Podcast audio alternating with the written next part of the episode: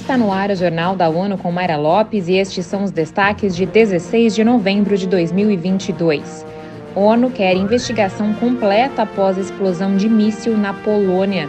Banco Mundial apoia projeto para aumentar sustentabilidade na cadeia produtiva de soja e pecuária de corte. O secretário-geral das Nações Unidas disse estar muito preocupado com os relatos da explosão de um míssil em território polonês. Acompanhe com Ana Paula Loureiro. Agências de notícias informaram que o projétil caiu na terça-feira, matando duas pessoas a cerca de 6 quilômetros a oeste na fronteira com a Ucrânia. A situação levou à convocação de um encontro de líderes que estão reunidos na cúpula das 20 maiores economias do mundo, G20, em Bali, na Indonésia. De acordo com os relatos das agências, ainda não são conhecidas as circunstâncias do incidente. Pela primeira vez, um país vizinho é atingido diretamente durante o conflito que já dura quase nove meses. Da ONU News em Nova York, Ana Paula Loureiro. Guterres expressou solidariedade às vítimas das famílias e diz esperar que seja conduzida uma investigação completa sobre a questão. O Banco Mundial aprovou um contrato de doação de 24 milhões de dólares para dar mais sustentabilidade às cadeias de valor da soja e da pecuária de corte localizadas no Cerrado Brasileiro e em seus arredores. Quem tem mais informações é Mariana Cerati. O projeto Vertentes, consórcio de paisagens sustentáveis de uso múltiplo no Brasil, abrangerá cerca de 47,2 milhões de hectares em cinco estados: Bahia, Goiás, Mato Grosso, Mato Grosso do Sul e Minas Gerais, além do Distrito Federal. Uma das principais estratégias do projeto se chama Manejo Sustentável de Paisagens. O plano se propõe a recuperar vastas áreas de passagens degradadas enquanto mitiga as emissões de gases de efeito estufa. Do Banco Mundial para a ONU News, Mariana Serati.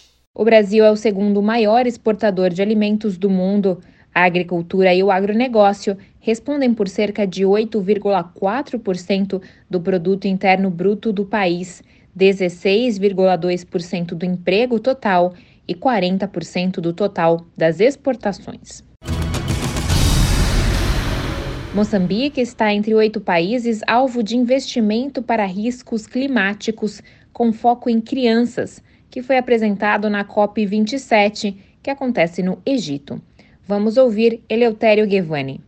O Fundo das Nações Unidas para a Infância, UNICEF, anunciou nesta quarta-feira que a iniciativa Today and Tomorrow, ou Hoje e Amanhã, na tradução livre, envolve ainda Bangladesh, Comores, Haiti, Fiji, Madagascar, Ilhas Salomão e Vanuatu. A nova plataforma de auxílio a países propensos a ciclones permitirá o financiamento de transferência de risco no valor de 30 milhões de dólares. A meta é apoiar 15 milhões de crianças, jovens e mulheres durante a fase piloto de três anos. O Grupo de Nações terá apoio para aumentar a resiliência climática e preparação específica de crianças e jovens para que enfrentem situações de desastres naturais. Da ONU News em Nova York, Eleutério Gavan. O Unicef destaca que danos climáticos causados na infância duram por toda a vida e perpetuam e aprofundam a desigualdade e a pobreza entre gerações a preocupante expansão de projetos de petróleo, gás e carvão, apesar da ciência alertar que os combustíveis fósseis devem permanecer no solo para evitar os piores impactos da mudança climática, esteve no centro das discussões no Dia da Energia, na COP27, nesta terça-feira. Muitos especialistas temem que a meta de reduzir o aquecimento global para 1,5 graus Celsius possa estar em perigo. O setor de energia, responsável por mais de dois terços das emissões globais de gases do efeito estufa, é alimentado principalmente por combustíveis fósseis. De acordo com a Agência Internacional de Renováveis, apenas 29% da geração global de eletricidade atualmente vem de fontes renováveis, enquanto as emissões de carbono continuam em tendência ascendente.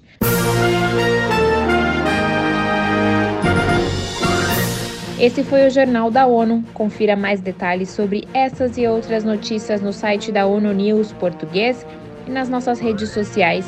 Para nos seguir no Twitter, acesse arroba ONU News.